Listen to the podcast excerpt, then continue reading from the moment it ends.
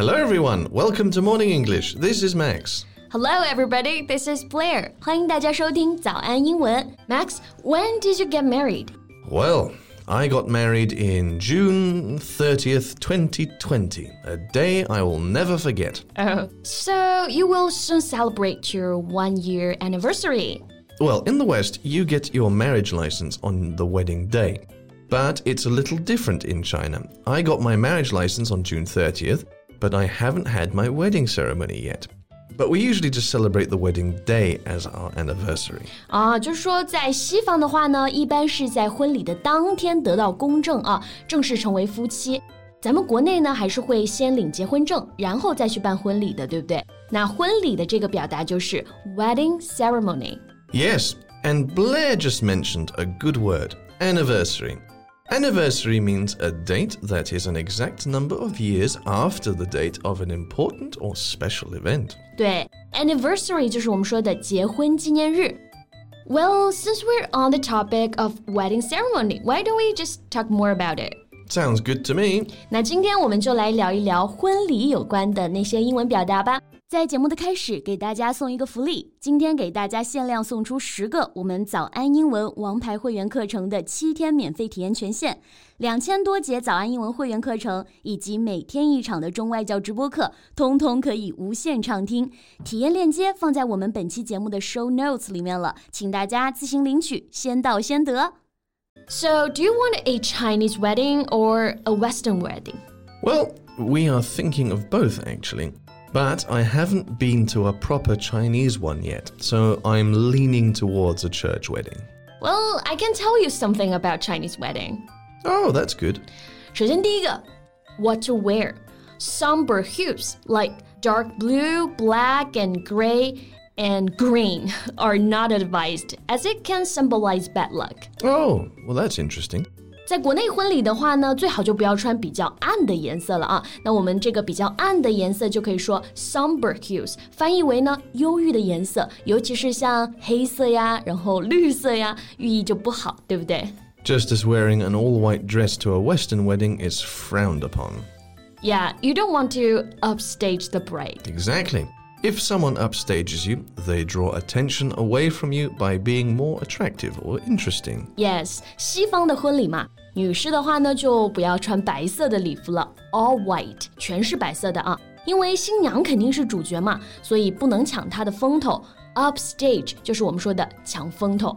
Yes, or you can use the word outshine. Yes. Well, um, do you know what should you bring as a gift to a Chinese wedding? That's easy. Money. yes, a red gift envelope containing money. 在国内呢，参加婚礼就非常简单了。 我们就是给份子钱，对不对？一般就把钱呢会装在一个红包里面，然后写上自己的名字。红包呢，我们就可以用这个表达 red envelope。 Yes, and the envelope should be decorated with auspicious characters such as happiness and wealth. 你很懂吗？我们 Max 老师刚刚有说到啊，装份子钱的这个红包呢，上面就最好有一些吉祥话，比如说幸福呀、发财呀、早生贵子这一类的吉祥话，我们就可以用这个表达 auspicious characters。 Yeah, I've been to a Chinese wedding once, and it was really strange for me just to give them money at the very beginning. But now I feel that it's actually a lot easier. 刚刚我们 Max 老师啊有说到，他刚刚来中国的时候啊，不是很习惯这种直接给份子钱的方式。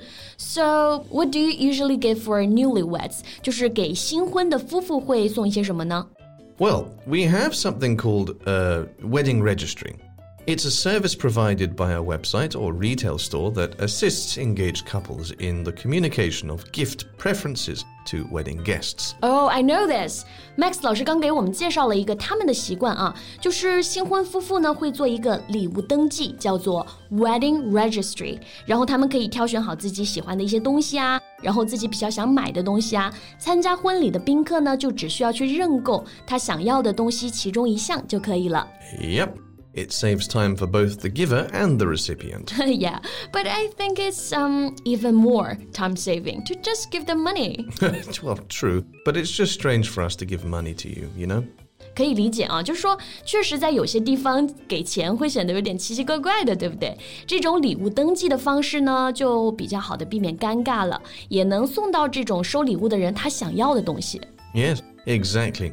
And do you know what is the most strange thing about Chinese weddings for us? What? The wedding photos.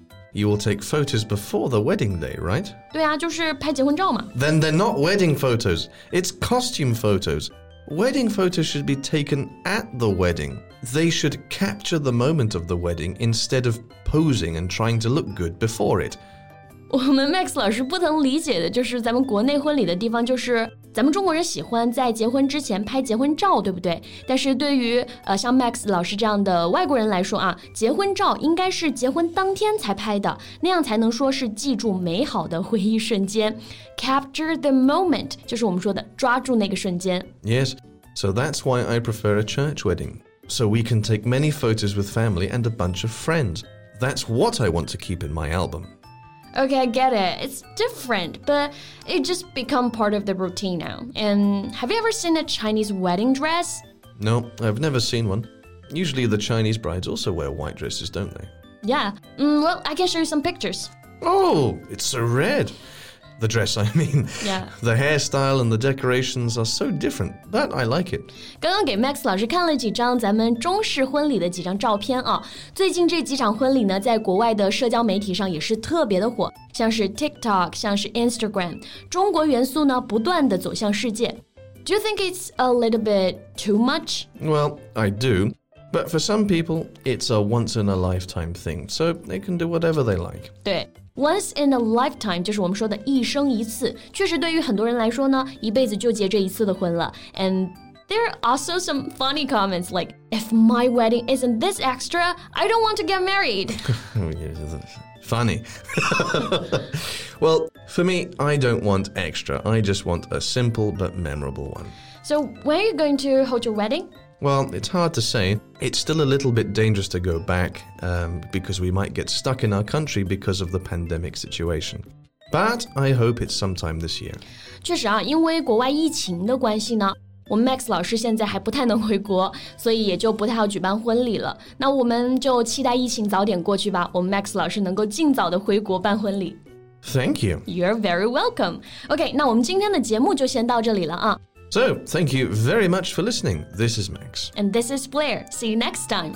Bye. 今天的节目就到这里了。如果节目还听得不过瘾的话，也欢迎加入我们的早安英文会员。